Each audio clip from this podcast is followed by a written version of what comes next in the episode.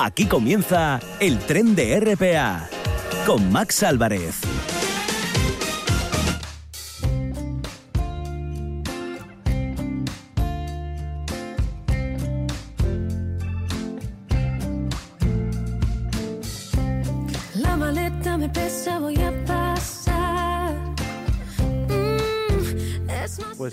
Regresamos cargados de contenidos con la maleta llena. Este martes vamos a tener a Lola Moreno, como siempre, con la voz de los animales. También Monse Roces nos va a dar toda la programación de los centros de recrea y vamos a hacer parada en nuestro bibliotren con Kobe Sánchez y el escritor José Francisco Rodil Lombardía. Y atención porque se sube también a nuestros vagones el actor asturiano Juan Blanco, que está triunfando en HBO con la serie Todo lo Otro. Todo esto y mucho más en unos instantes, en tan solo cuestión de segundos.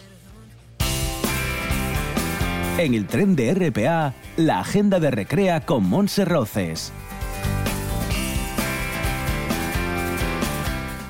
Y nos vamos hasta la laboral para conocer pues toda la programación de, de esos centros para esta semana. Monse, muy buenas tardes. Muy buenas tardes, ¿cómo estás? Coméntanos, eh, la, la laboral está abierto el programa de, de residencias para todos esos artistas asturianos que puedan estar interesados, ¿no? Efectivamente, tenemos abierto el programa con posibilidad de presentar propuestas a esta convocatoria, con plazo hasta el 20 de diciembre. Un programa, un programa muy interesante que persigue impulsar la creación y la investigación escénica de las compañías profesionales asturianas. Entonces, todos aquellos interesados en laboralciudadelacultura.com tenemos todos los detalles y sería dirigido a compañías profesionales asturianas que quieran producir en el periodo enero-junio de 2022. Ujú. También tenéis un concierto eh, solidario este viernes. Ayer hablábamos con uno de los organizadores, con Rafa Vigil, precisamente. Es el concierto a favor de la Asociación Española contra el Cáncer. Eso es, será este viernes 17 de diciembre a las 8 de la tarde en el Teatro de la Laboral. Es la cuarta edición y como viene siendo habitual, desde Laboral colaboramos en este tipo de iniciativas solidarias. Eh, cuéntanos, ¿qué más tenéis preparado? Porque, bueno, hay actividades para los peques y cine, ¿no?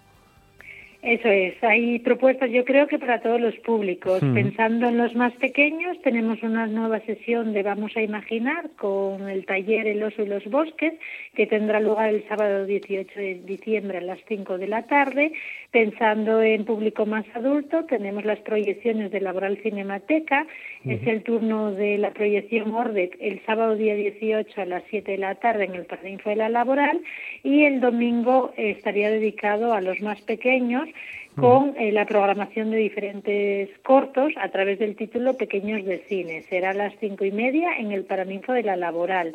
También este domingo un poquito más tarde se representarán otros cortometrajes en el Paraninfo de la Laboral como La Concha y la Madre de David Sañudo, eh, Los ladrillos de Tito Montero, Moru de Ángeles Muñiz Cachón y Niami de David Muñiz. Eh, en el marco de los conciertos eh, acogemos una actividad de humor, en este caso un espectáculo de humor de Joaquín Reyes, bajo el título Festejen la broma, el día 18 a las 9 de la noche en el Teatro de la Laboral. Y ya finalmente, sí, y ya finalmente el domingo tenemos el Festival de Navidad Nicky Dance School a las ocho y media de la tarde en el Teatro de la Laboral. Nos vamos al Museo Jurásico porque allí también tenéis más actividades ahí en, en Colunga. Efectivamente, en el caso de, del Muja eh, y también el Centro de Arte Rupestre Vito Bustillo, que repasaremos después, acogemos dos actividades ya eh, encaminando la Navidad. En el, en el caso del Museo del Jurásico, un taller para público familiar, bolas de nieve con dinosaurios, donde personalizaremos nuestro adorno para estas Navidades. Hay un montón de secciones los días 18, 19 y 26 de diciembre. Y en el centro Tito Bustillo, ya lo avanzabas, hay también un taller, decoramos el invierno eh, para los más eh, pequeños, eh, precisamente para que pues eh, lo hagan estas navidades de una forma pues bastante peculiar, descubriendo esos animales de, de la prehistoria. Efectivamente, aquellos que opten por tener unos adornos temáticos eh, pueden recurrir a la prehistoria y para ello los días 19 y 26 de diciembre a las 4 de la tarde diseñaremos diferentes adornos basados en la fauna prehistórica al mismo tiempo que aprendemos un montón de curiosidades sobre los animales que convivieron en esa época. Eh, también conoceremos los Homo sapiens y, eh, sobre todo, qué pintaban, qué representaciones hacían a través de estos animales. Pensando en el público familiar, tenemos también la actividad eh, Escape, Escape de, la de la prehistoria, donde lo que haremos será a través de diferentes pistas tratar de escapar de la prehistoria y poner a prueba nuestra formación en este ámbito. Será los sábados de diciembre a la una y a las 4 de la tarde y finalmente para los más peques el taller infantil Pequeños Artistas que también tendrá lugar sábados y domingos a las 12. En el centro de, del prerrománico, Monse, eh, inauguráis mañana una nueva exposición sobre el camino de, de Santiago Primitivo.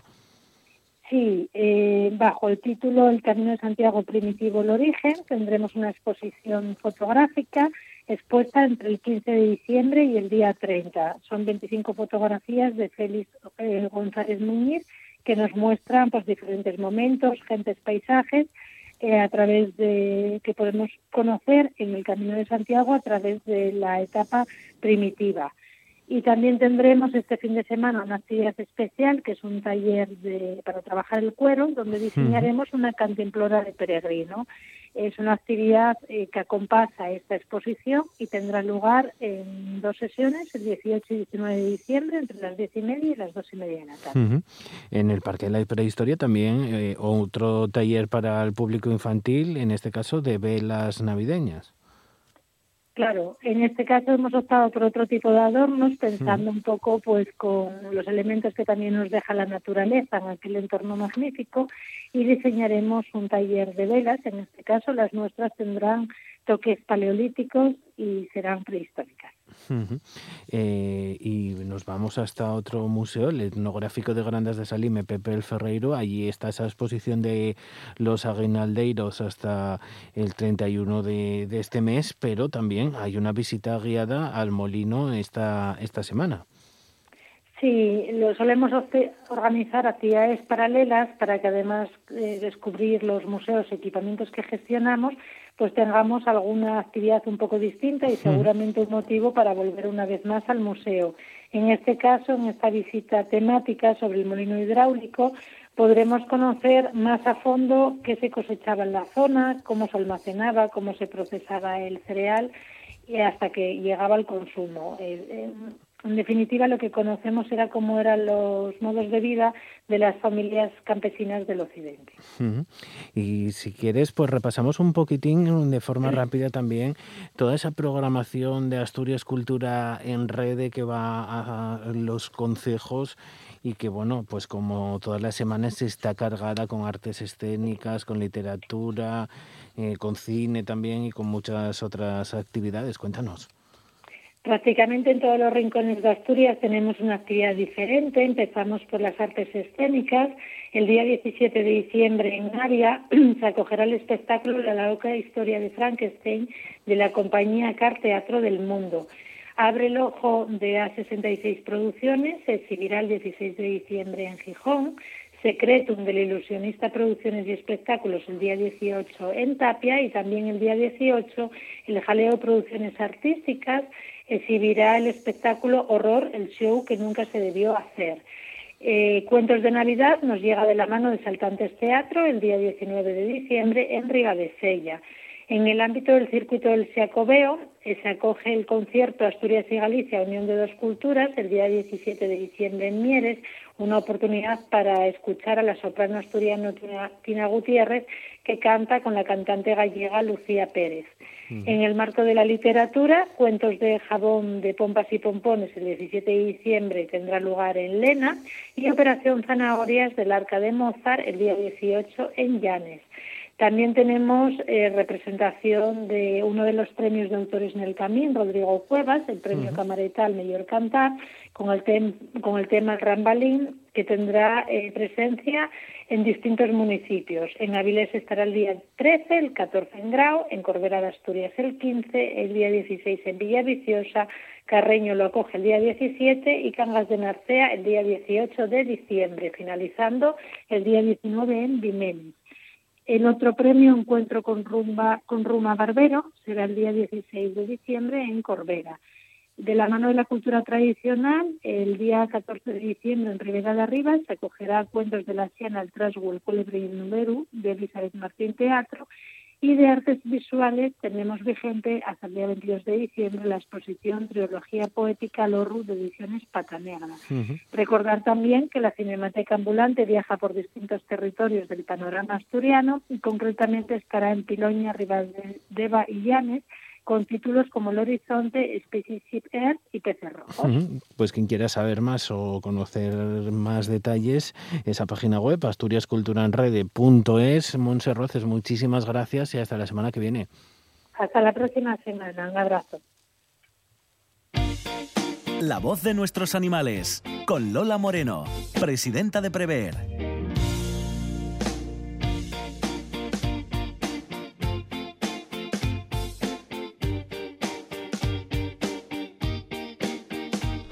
Y saludamos también a nuestra compañera Lola Moreno, que teníamos ganas ya de hablar una semana más. Muy buenas tardes. Buenas tardes. Lola, una semana también tardes. fresquitas, aunque bueno, hace sol, ha parado de llover, que teníamos tanta tanta gana y también la gente que tiene perro también eso lo, lo agradece porque puede salir con él, caminar y, pasear eh, y no que se moje porque al final eh, es un engorro tener que salir eh, con el perro con lluvia, ¿no? A, mí me lo vas a decir que es algo con tres. es horroroso. y estamos en una semana también de, un poco de celebración porque el Observatorio de la Justicia ha conseguido que, bueno, que por fin dejen de considerarse los animales como cosas, sino que sean considerados seres sintientes. Es algo que abordamos ya en, este, en esta sección, en este programa, eh, y que ahora pues ya se va, digamos que, a materializar, ¿no? Pues sí, la verdad es que el Observatorio de Justicia y Defensa Animal desde el año 2015 están con la campaña Animales no son cosas. Y por fin ha llegado el triunfo con esta decisión de la, del Congreso en el que se reforma el Código Civil y los animales dejan de ser cosas objetos para pasar a ser pues eso seres sintientes.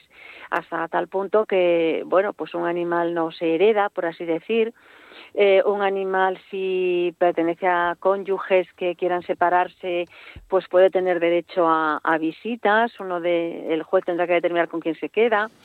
En fin, que no, no va a ser como una silla, que hasta ahora eran como una silla. Así que, bueno, estamos todos muy contentos. Y es más, y ya lo puedo ir adelantando, que esto es una primicia, eh, tenemos a una etóloga que viene siempre, como saben todos nuestros oyentes, Silvia de la Vega, y quería que desde el punto de vista etológico y veterinario, hasta qué punto ella considera que, bueno, que sí, hasta qué punto sienten los animales y esto realmente cómo va a repercutirles a ellos directamente, no a nivel legal, sino como seres sintientes que son. Es muy interesante, la tendremos el martes que viene. Pues el martes eh, estaremos atentos a todo lo que nos cuenta eh, ella y además pues eh, dentro de las noticias esta la pasada semana pues también se hacía pues muy popular una noticia de un rescate a un perro en una balsa helada. no sé si, si lo has llegado a ver. Yo vi el vídeo y es que rompían el hielo los dos guardias civiles del puesto de Canfranc que se metieron en el agua para salvar al perro. O sea, ya está todo cubierto de hielo, estos dos guardias civiles se quedaron en ropa interior para meterse en el agua. Bueno, la verdad es que hay que quitarse el sombrero por, por cómo están actuando en muchos casos las autoridades, eh, porque están viendo que realmente los animales nos importan, no solo a los que nos gustan, sino que importan a todos. Hmm. Porque de hecho, pocos días después, el 11 de diciembre, los bomberos salvaron a un perro que se había quedado atrapado entre dos bloques de piedra en un muro.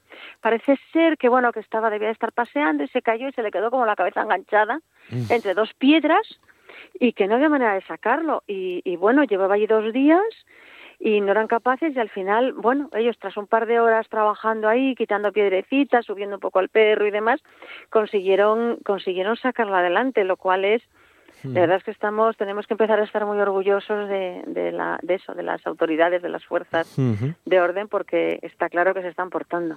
Bueno, y las es, autoridades, en este caso la Fiscalía del Principado, eh, ha solicitado la condena para el dueño de una finca de llanera eh, que lo que hacía era dejar pescado con raticidas para matar a, a unos gatos vagabundos que se colaban en su finca y al final pues casi matan a, a un perro de, de un vecino, ¿no? Pues, pues sí, la verdad es que es muy fuerte pensar que en los tiempos en los que estamos haya personas que cojan y, y mezclen veneno así a la buena de Dios sin saber quién lo va, o sea, sin ningún tipo de discriminación. Ya en sí mismo el utilizar veneno para, para cargarte a los gatos es una verdadera aberración, tener en cuenta que además es una muerte horrorosamente dolorosa. Porque provoca muchísimo dolor, es un suelen utilizar anticoagulantes, no pueden respirar, convulsionan y al final se mueren, pero es una muerte horrible.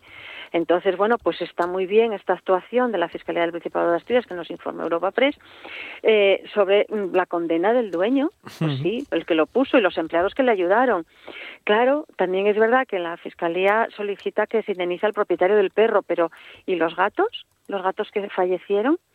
Entonces estamos siempre con el, el problema de, de, toda la vida, que es un problema de protectoras y de los particulares que ayudan a los gatos callejeros. Normalmente no tienen subvenciones, normalmente son voluntarios, no los apoya nadie y mm, la administración se desentiende de este problema, no puede ser, tiene que aportar y tiene que, mm, aunque no hubiese muerto el perro, tendría igualmente la fiscalía que haber actuado. Pero bueno, en este caso, pues fue así y fue así y estos señores espero que que tarden mucho en tener ocurrencias similares. Eh, Lola, vamos muy rápido, nos metemos ya en los consejos, eh, cómo vigilar y cómo mejorar la salud de, de, nuestro perro, son algunos de los consejos que quieres darnos, porque bueno, el invierno afecta a, a por ejemplo, pues a, a, la forma en la que a la que respiran, pero también les puede provocar pues la aparición de alguna eh, bacteria o también de, de enfermedades, o sea que cosas comunes para nosotros como la faringitis, la aningitis y demás también la sufren los, los perrinos, ¿no?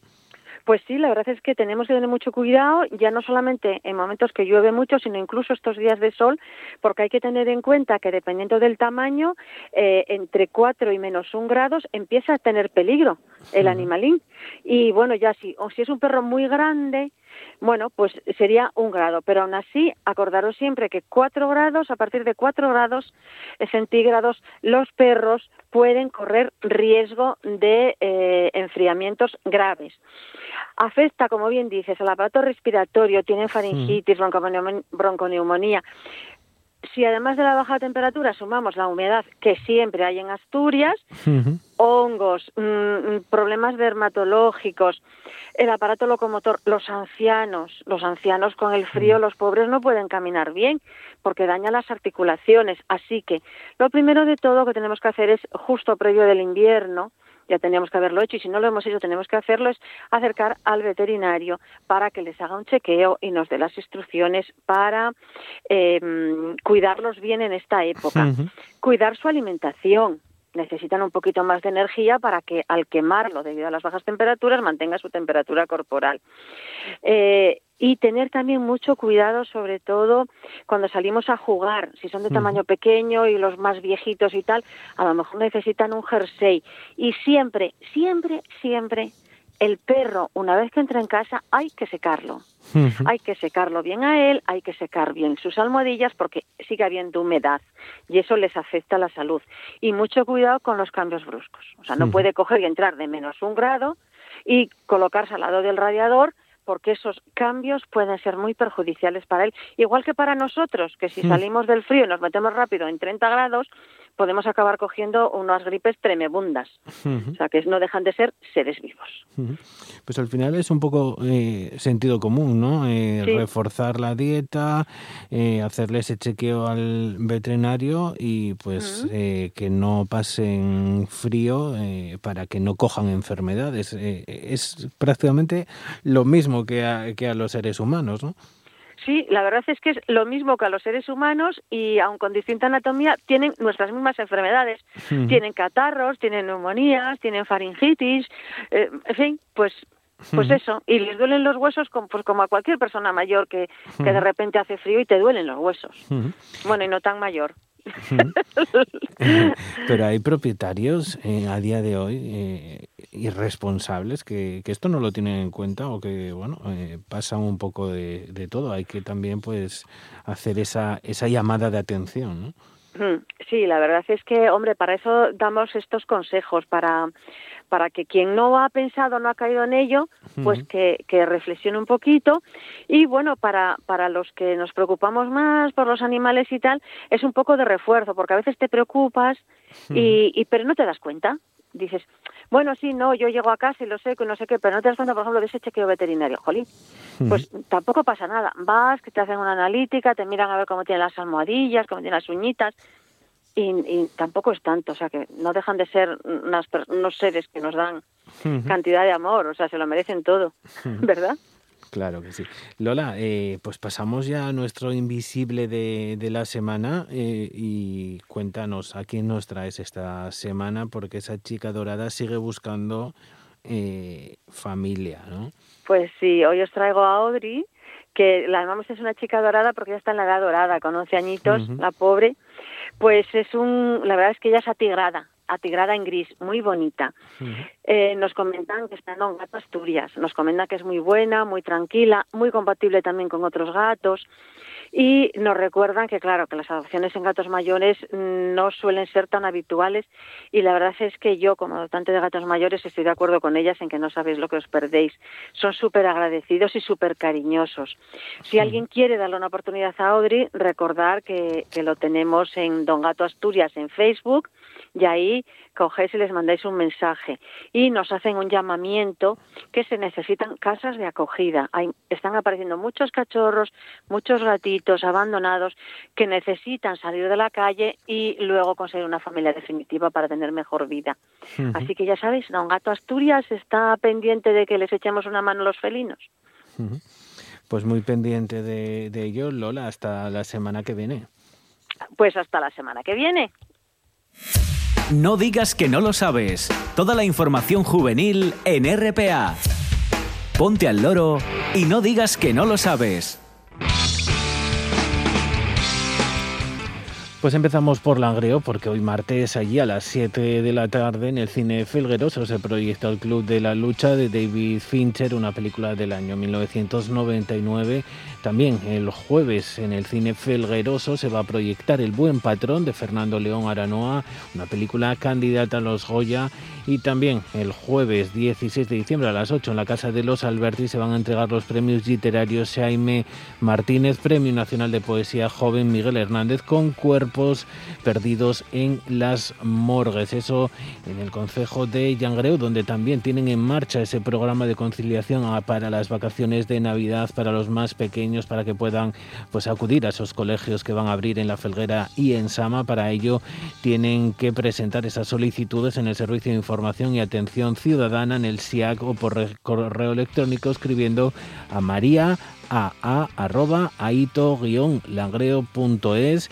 En otro de los concejos, en Lena, sigue la exposición Play Mineros hasta el 23 de enero, una recreación de 10 metros de largo que contiene esa evolución de la minería desde los chemizos hasta el parque de Carbones. Y en Lena, esa tarjeta Juvelena Car que, pues además de la entrada gratuita a las piscinas en los viernes y sábados, y eh, también esa entrada más baja más reducida de precio en las actividades del Teatro Vital. A partir del 17 de diciembre de este viernes vuelven a realizarse los dos sorteos semanales de 20 euros durante la campaña de Navidad. Recordamos que esta tarjeta es para jóvenes de entre 12 a 25 años y que pueden solicitarla en la OIJ de Lena. También en Lena pues tienen en marcha otro campamento urbano desde el 27 al 30 de diciembre en el pabellón del Colegio Jesús Neira y eh, para participar también se pueden apuntar, como decimos, en esa oficina juvenil. Y en ese consejo todos los miércoles se realiza marcha nórdica acompañados de Beatriz Oliva y otras actividades que aporten conocimientos y herramientas para el bienestar. Para ello está la información en el Plan Municipal de Prevención de Drogas. Y en La Viana se está realizando, se va a realizar el próximo sábado, día 18, la primera ruta BTT Senderos del Se trata de una ruta no competitiva con fin solidario porque por ello se ha fijado un coste de inscripción de 5 euros que irán destinados a la compra de juguetes para los niños del Consejo por parte de la Asamblea de Cruz Roja del Alto del Nalón. Para ello eh, se puede colaborar también y la información está en Ruta BTT Senderos del Carbón 2021 barra Fesoria Event. Esto en el Consejo de la Viana, donde, por cierto, también hasta mañana miércoles se puede inscribir en el eh, concurso de decoración navideña que va a premiar las mejores decoraciones de ventanas y balcones del municipio. Se pueden consultar las bases en la web municipal y finalizamos con otro Consejo San Martín del Rey Aurelio, donde este fin de semana se va a, se va a realizar allí en la función horror, el show que nunca debió hacer el sábado 18 de diciembre a las 7 de la tarde en el Teatro de la, del Entrego. La entrada cuesta 5 euros, son numeradas y se pueden reservar en la web municipal smra.org y allí se puede ver también en San Martín, en, en el espacio La Plaza de Sotrondio, la exposición de pinturas de Ana Cristina Moya en el horario comercial. No digas que no lo sabes. Toda la información juvenil en RPA. No pierdas el tren, ponte al loro y luego no digas que no lo sabes. Un espacio que patrocinan las oficinas de Sama del Langreo, San Martín del Rey Aurelio, Laviana, Mieres, Ayer y Lena, con la colaboración del Principado de Asturias.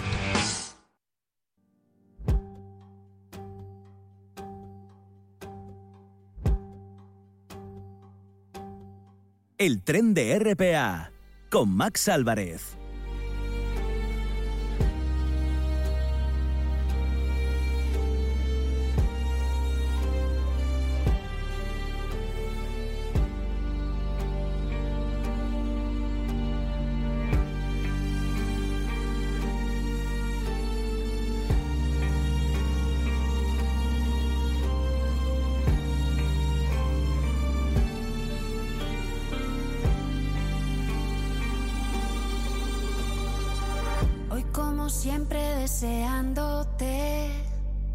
Estoy cansada de esperarte sin fin.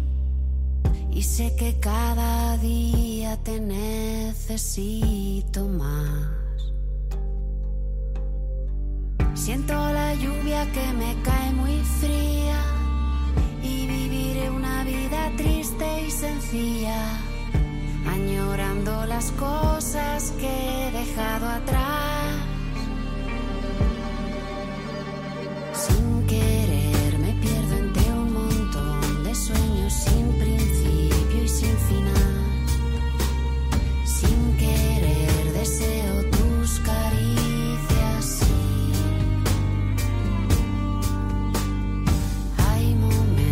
Pues escuchamos la banda sonora de esa serie de HBO de todo lo otro porque vamos a hablar ahora con Juan Blanco que va camino de convertirse un poquito en el Arturo Fernández del siglo XXI aunque sin tantas galanterías rimbombantes ni chatines. El Gijonés lleva una carrera un tanto meteórica, forjada a base del esfuerzo y ahora quizás recoge parte de esos frutos sembrados porque está triunfando. Muchos le han descubierto ahora con esa serie de Abril Zamora, una serie transgresora que conecta con un público joven y no tan joven por las dosis de realidad y le tenemos ya con nosotros Juan Balanco. Muy buenas tardes.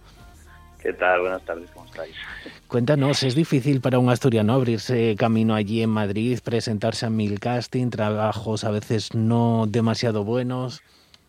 Bueno, para un asturiano yo creo que es difícil para cualquiera, ¿no? Que venga aquí. Yo la verdad que he tenido suerte, también me lo he currado, pero son muchos los compañeros y compañeras que independientemente de dónde vengan, nos rompemos los cuernos a trabajar aquí y no siempre da resultado porque a veces es muy complicado.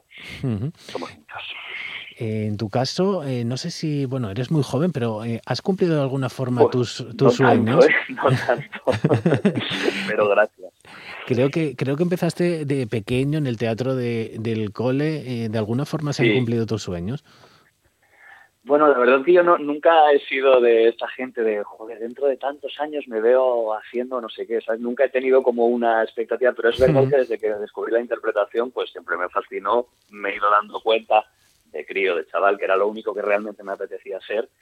Hombre, pues poder estar viviendo de ello desde hace unos cuantos años y trabajando en cosas que me gustan, de las que estoy orgulloso, como ocurre con esta serie, por ejemplo, pues supongo que sí, que, he cumplido mi sueño.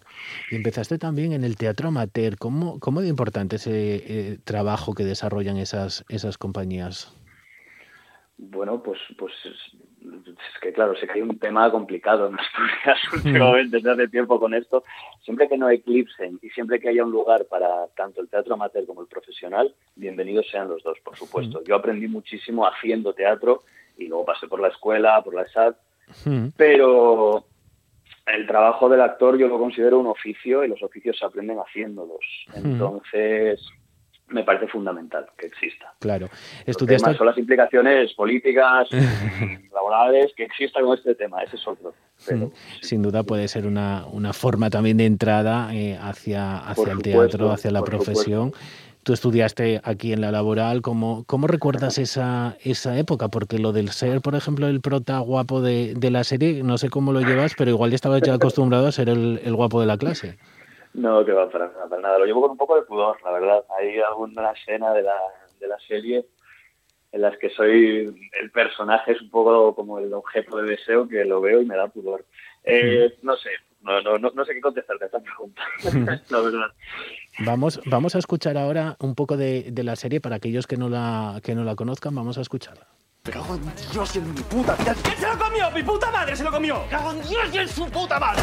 Un encanto de chaval. No me puedo creer que te mole, pero si me viste cagar entre dos contenedores, por favor. chaval. Y será verdad. Hostia, qué mal. Pero es que él es su mejor amigo. Una movida. ¿Qué llevas puesto? Es muy de puta. ¿Quieres que te dejemos una rotonda de camino a la discoteca? Claro, todo el día por ahí haciendo la guarra. Muchas gracias. ¿Tú eres de mamada en la primera cita? No, se lo sabré yo. ¡Oh! ¡No, hombre, no! Joder. Entiendo que la vida es un aprendizaje y te chocas con una piedra y con otra y que metes la pata con la Bueno, eh, ¿cómo ha sido esa preparación del personaje de Juan o no la ha habido? Porque quizá hay mucho de ti dentro, dentro del eh, personaje. Eh, cuéntanos. Sí, a ver, la serie está escrita, dirigida y protagonizada por Abril Zamora, que es una gran amiga desde hace muchos años. Y lo mismo ocurre con el resto del, del, reparto. Somos todos amigos que nos hemos ido conociendo a raíz del trabajo, coincidiendo en distintos proyectos muchos de ellos dirigidos y escritos por Abril Zamora, que es un poco como el alma mater de, todo esto.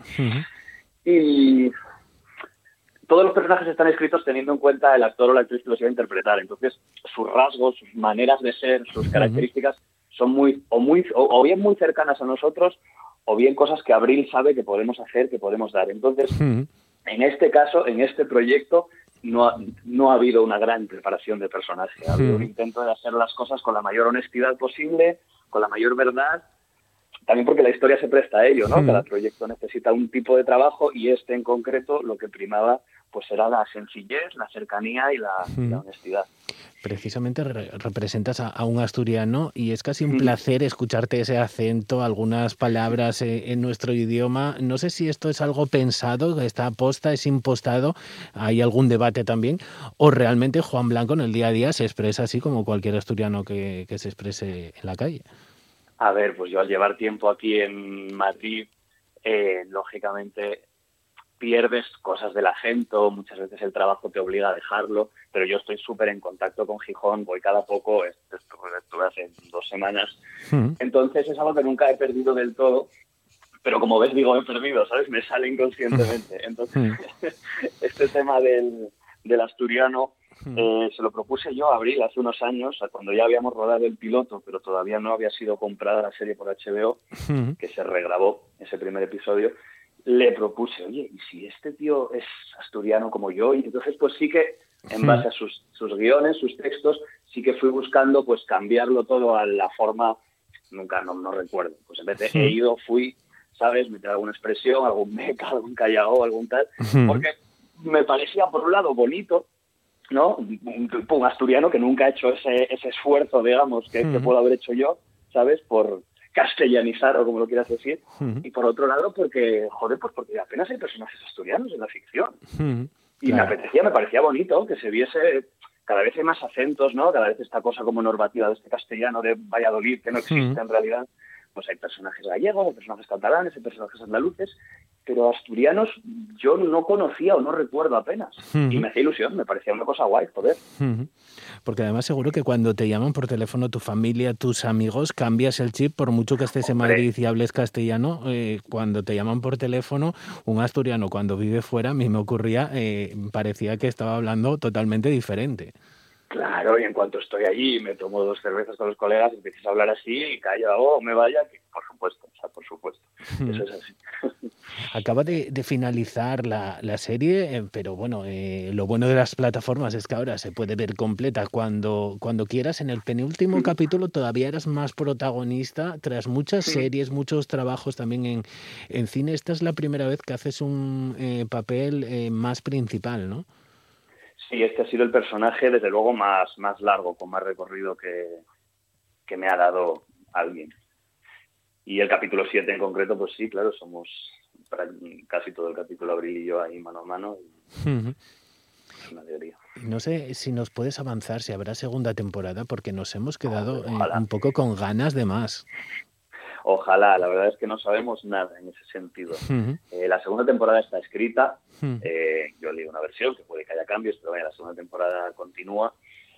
Pero no sabemos nada de si hay voluntad por parte de HBO de renovarla o no. Sabemos que se acaba de estrenar los dos primeros capítulos de esta primera temporada. Latinoamérica, creemos que Estados Unidos, la comunicación no fluye mucho, entonces estamos un poco despistados en ese sentido. Eh, no sé si a lo mejor pues están esperando a ver qué tal resultado da, si gusta, si no gusta. En general en España lo que nos llega es que sí que gusta, que sí que resulta Claro, porque la Entonces, serie. a ver qué pasa. la serie representa esa generación de jóvenes de entre 30 y 40 y pico años, sus incertidumbres, sus miedos y habla de temas tabús, el sexo, las drogas. Sí, sí, bueno, presenta una realidad de, de unos unos jóvenes, unos jóvenes adultos o como lo quieras llamar, que no necesariamente es la de todo el mundo, en algunas cosas tiene que ver con la nuestra propia, en otras muchas no, hay muchísimas cosas ficcionadas. Y, pero por desgracia lo que no es ficción para prácticamente nadie, pues es esta cosa de la precariedad, del andar dando tumbos, las expectativas que hablábamos antes, ¿no? De dónde me imaginaba yo con 35 años. Mi familia con 35 años, mi padre, pues me tenían a mí, estaban casados, probablemente hipotecados con 35 años a día de hoy, pues mucha gente pues está un poco compartiendo piso, de alquiler, los sueldos precarios, contratos temporales. Bueno, la vida ha cambiado mucho. Y además, pues todos esos mensajes, pues en un momento también donde están calando todos esos discursos de, odio, esta serie también, Abril Zamora es una transexual, el personaje también, pero mucho más allá de, de, que representa pues también todo aquello que, a lo que se enfrenta alguien que decide cambiar de sexo, mucho más allá de ellos, su papel eh, es mucho, yo creo, eh, de normalizar la situación porque su, papel incluso podría ser el de, el de cualquier mujer. Totalmente, totalmente. Esto es algo que, que cree Abril y que yo creo también a pies juntillas, que es que los personajes LGTB, un personaje trans, un personaje homosexual, muchas veces su trama está condicionada y solo va de que ese personaje es homosexual o trans y le pasan cosas. No, joder, la normalización pasa por pues, pues lo que le ocurre a Abril en su vida. Ella es una mujer trans y aparte tiene sus problemas, sus cosas. Abril tiene mucha suerte y le va muy bien. Pero, pues, pues, pues normalizarlo, efectivamente, lo que tú decías, normalizarlo y, contar historias en las que eso sea una característica más del personaje. pero que no sea la determinante. Y que tampoco, por, por, ejemplo, la prostitución está de por medio, como se suele, digamos, eh, habitual. Es que la, la realidad trans es una realidad muy jodida, muy chunga, muchísimo paro, una tasa de suicidio muy alta, nunca se ha hablado de este tema, siempre se ha ridiculizado, siempre se ha ocultado. Entonces, está bien otras ficciones, como pueda ser la de Veneno, que yo no he visto, pero que sé que trata este tema, eh, pero, pero es precioso que existan otras en las que pues esto se aborda de una manera mucho más cotidiana, luminosa, cercana a los espectadores y que incluso si alguien que nunca ha tenido la, la, la oportunidad de conocer a una persona pertenezca a este colectivo, una persona así, y la puede, le puede ayudar a, a, a empatizar, a conocer, a descubrir, joder, que es una realidad que nos puede resultar lejana o desconocida, pero no deja de ser una realidad. Y pues bueno, eso, eso me parece que es muy bonito y, y, y más útil, mucho más, o, o, por lo menos es útil de otra manera. Pues dos realidades también para conocer esa, esa identidad y todas esas personas. Eh, por último, no sé si vas a volver a casa en Navidad como, como el turrón, si, si echas de menos Asturias. Por supuesto, sí. Voy muchísimo, ya te digo que estuve ahora en puente, o sea que tampoco echarla de menos no me da tiempo. Voy siempre que puedo, yo me mantengo muy en contacto con Gijón, con mi familia, con mis amigos y no digo que vaya todos los meses, pero igual cada dos estoy por ahí un par de días. O sea que sí, sí, en Navidades, por supuesto. No concibo las Navidades fuera de, fuera de Asturias. Pues Juan Blanco, muchísimas gracias por estar con nosotros en la Radio Pública de Asturias. Muchas gracias a vosotros por tenerme.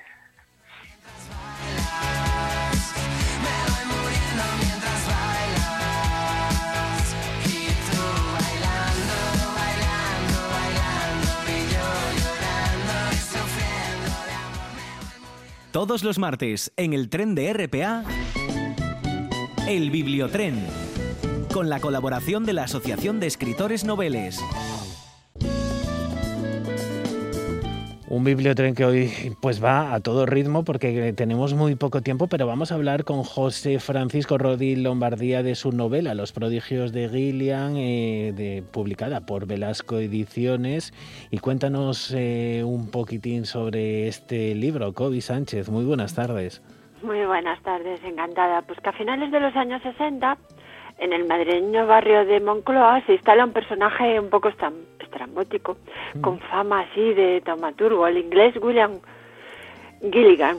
El misterioso extranjero, que se tapa un ojo además con un parche de tela, despierta la curiosidad del vecindario e inflama, como no, las fantasías de los más pequeños. Mm. Pasados los años, Eduardo Poveda, uno de aquellos niños, viaja a Londres y descubre por casualidad el rastro de este vecino de Gillingham. Comienza entonces a indagar sobre el tipo que tanto lo había impactado en su niñez y con el que había llegado casi a obsesionarse, ¿no? Mm. Poveda convence incluso a un periodista, amigo de la infancia, para que lo ayude en la investigación y esta investigación les, le, esta investigación les va a llevar por Nyon, en Suiza, por Madrid, por Londres, por Ávila, por Oviedo, por Santiago, por Burgos, el Valle del Tietar, y arrojará resultados sorprendentes en torno a operaciones de espionaje, de expolio del patrimonio artístico español y contrabando de obras de arte. Sí. Incluso todo ello en torno también a sobornos a colaboradores de Franco, a ocultamiento y evasión de nazis convictos y a criminales de guante blanco. Uh -huh. Un montón de aventuras a lo largo de esta obra. Un thriller muy interesante y el autor, eh, bueno, es eh, un poco compañero también porque es periodista, escritor, José Francisco Rodil Lombardía, eh, que nació en Santa Eulalia de los Oscos. cuéntanos también. Sí, vive en Madrid, en Oviedo y en Santiago de Compostela, ciudad en la que reside actualmente. Como bien decías, es periodista y escritor. Eh, se inició en el periodismo además en la agencia de información Mencheta, trabajó como redactor en el diario Informaciones, en el departamento de prensa del Ministerio de Administración Territorial, el Correo Gallego y en Televisión de Galicia, sí. donde entre otras responsabilidades desempeñó el cargo de director gerente. Tiene un premio Galicia de Periodismo, dirigió y guionizó un buen número de programas y series documentales de televisión y igualmente es columnista de opinión, colabora en diferentes y en distintos periódicos y revistas y como escritor ha publicado Sin Máscara, Relatos del Periodismo de Camuflaje en 1999 en Tristram, El Señor de Senescal en Madú en 2003, en Memorias del Valle Escondido en 2008 la Noche de las Luminarias, ya con Velasco y Ceres en 2018, y estos prodigios de Gillingham apasionante aventura. Pues vamos a, a saludarlo ya porque lo tenemos al otro lado del hilo telefónico. Muy buenas tardes. Hola, buenas tardes. José Francisco, decía yo que, bueno, un poco compañero, pero ¿cuánto de, de esta obra eh, hay de bi- autobiográfico? Porque el protagonista también, pues, eh, es eh, un poco, pues, ese, ese periodista. Entonces, eh, hay, hay parte de, de tu propia vida dentro de, de esta novela. No, hay poco de autobiográfico. Hay recuerdos, sí, de la época en que yo vivía en Madrid, pero Mm. no es una autobiografía, desde luego. Como pues eh, Poveda convence a un amigo periodista, por eso decía que eh, quizás pues todas esas recuerdos de, de la profesión también pues están de alguna forma eh, pues impresos dentro de, de los Sí. Es, es fácil eh, buscar pues un- uno de los protagonistas o uno de los personajes de la novela, buscarlo en el periodismo porque es lo que más eh, más cerca tengo, porque es lo, lo que yo hice toda la vida, ¿no? Pero pero no, no es una no es autobiográfico. no. Eh, Kobe, Sí, yo quería, yo quería saber eh, cómo surge, porque realmente la historia es apasionante, o sea, pero eh, uno se imagina, se imagina en el barrio a Gilligan, bueno, pues el, con su pañuelito, su siempre peripuesto, ¿no? Llamando la atención a todo el mundo y sobre todo esa fantasía de los pequeños, eh, cómo después Poveda se, se adentra en la investigación y va descubriendo y tirando del hilo, ¿no? Pero cómo, cómo nace en la mente de José Francisco Rodil Gilligan. Bueno, es, eh, la historia está basada en un, personaje real de, de cuando yo vivía en Madrid. Yo viví desde niño en Madrid hasta, hasta los veintitantos años que vine a Santiago. Y pues ahí hice toda la carrera, eh, todos mis estudios. Y, y, está basado precisamente en un personaje real, porque era un, un, un inglés que vivía en, el edificio contiguo al mío y, bueno, que era, era- en aquella época, hoy no impresionaría nada, pero en aquella época sí por, la forma de vestir, por, por, la forma de, comportarse, de, que además traía un ama llaves consigo. Bueno, era un personaje un poco peculiar. ¿no? Y, y está basado en ese, en ese, en, ese eh, tipo. Eh, desde luego, el, el personaje eh, es eh, novelado, por supuesto, o sea, solo tiene unas, unas raíces eh, que son que son esas, ¿no? Las de las de un personaje real que, que yo desde luego mm, no llegué a conocer ni de, de, de- o sea, de, de cerca como como se hace en la novela, ¿no? Mucha intriga, novela negra. Quizá a lo mejor la literatura para ti eh, es una forma de contar todo aquello que, pues, eh, en el día a día, en el periodismo, en otros medios como eh, la televisión o incluso en la prensa, pues a veces no se puede y, pues, eh, pues desarrollar toda esa creatividad. Mm, Sí, bueno, eso es una de las de los escapes del periodista, ¿no? Eh, Tú, eres periodista y como periodista no, hay que contar la verdad y, y, y además comprobar que la verdad es cierta, o sea que no es que no es no solo es contar la verdad. Eh, Entonces la, la literatura pues es un escape para, para la fantasía, para la ficción, para esas cosas que un periodista a veces mm, le gustaría contar pero no puede. Kobe. Claro, también en la novela, eh, José Francisco, hay, hay, eso como decíamos, nos va a llevar a unos cuantos lugares, ciudades, ¿no? Que nos, nos va a sorprender en las aventuras allí. Eh, es una forma también de, de llevar al lector, de hacerle viajar, de recorrer esos lugares, de meterle en entornos concretos. Eh, ¿Qué parte hay de José Francisco Rodil? Hay. Bueno, hay, hay una parte porque hay, hay recuerdos de, esa época mía en Madrid, ¿no? Pero los, los prodigios de Gilligan nos, nos traslada al Madrid del, del tardofranquismo, devolviéndonos intermitentemente al Madrid actual. Eh, los personajes reales o imaginarios se también por otros escenarios, que son Inglaterra, Suiza, em, Burgos, eh, Ávila, Oviedo, e incluso hay un episodio en Santiago de Compostela, ¿no? Y siguiendo las huellas de Gilligan, como, como bien decíais al principio, encontramos pues espías, expoliadores de arte, contrabandistas, organizaciones que, que se dedicaban a la evasión de nazis, eh, que estaban reclamadas por la justicia. Y, y luego tiene un, un- un asesinos de guante blanco al final, que le dan un- un- al relato ciertos tintes de novela negra, aunque no es una novela negra propia, ¿no? Eh, pero sobre todo los proyectos de Gilligan habla también del paso del tiempo, de las amistades que permanecen, de los recuerdos de la infancia, eh, de, de la nostalgia de lugares que hemos habitado.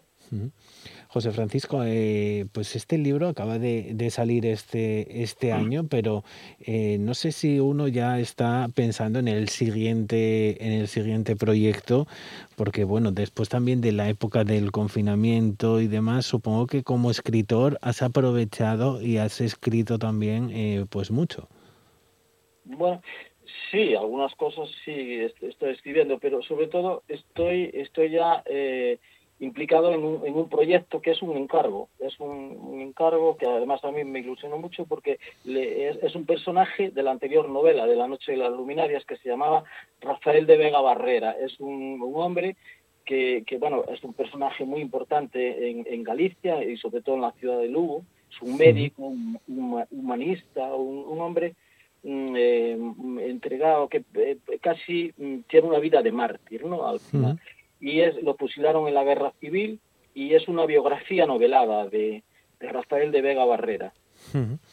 Y el hecho de, de contar pues todas estas historias del franquismo, incluso de eh, los nazis, ¿crees que de algún modo pues pueden restarle público? Eh, igual que hay también pues eh, recientemente pues una, digamos, eh, no sé si calificarlo de moda, pero hay muchas películas que tratan y abordan esto. También ahora hay muchos libros que revisionan nuestra historia. No, pero no es este el caso, porque el, el franquismo lo toca, o sea, es un, lo toca de refilón, porque no es no es exactamente un libro del franquismo ni nada de nada. Lo que pasa es que está ambientado, eh, hay una época en, que, en que este personaje vive en, en- en una época de, eh, de- donde todavía eh, pervive el, el- el gobierno de Franco y, y, y eso sí se aparece en la novela, pero no es no es exactamente una revisión del franquismo ni mucho menos. Eh, no tenemos tiempo para más, José Francisco. Muchísimas gracias por estar con nosotros en el tren de, de RPA. Eh, Kobe, no sé si querías preguntarle algo más, pero es que no tenemos más tiempo. Sí, no, o sea, solamente es, ambas novelas son fantásticas. Yo tuve la suerte también de poder leer Noche de las Luminarias. eh, creo que ambas obras son muy buenas, pero es que además esta está llena de aventuras, o sea, es, es que además vamos a unas fechas en las que si tenemos un poquito más de tiempo y sobre todo a la hora de regalar, eh, bueno, pues Mm. es, es una lectura ideal. De verdad que no, no, no se van a equivocar en ello. Pues invitamos a todos nuestros oyentes a que compren esos libros de José Francisco Rodil Lombardía, que lo descubran. Muchísimas gracias a los dos. Muchísimas gracias a vosotros, a la RCA. ¿eh? Muchas gracias, José Francisco. Gracias. Son mis latidos los que Y así nos despedimos, se quedan ahora con los informativos. Nosotros regresamos mañana con esta canción de Neil Moliner que actúa este sábado dentro del Metrópoli Winter en Gijón.